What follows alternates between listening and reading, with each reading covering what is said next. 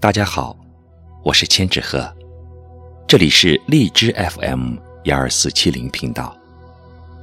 今天和大家分享晋江本土诗人秦毅的诗歌《月归》。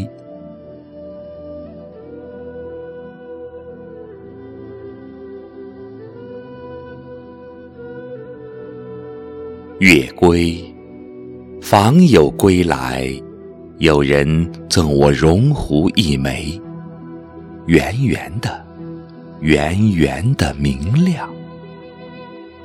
手轻轻的一扣，就有音符纷纷掉落，堆成一抔黄土，将母亲的笑容掩藏。所谓世事无常。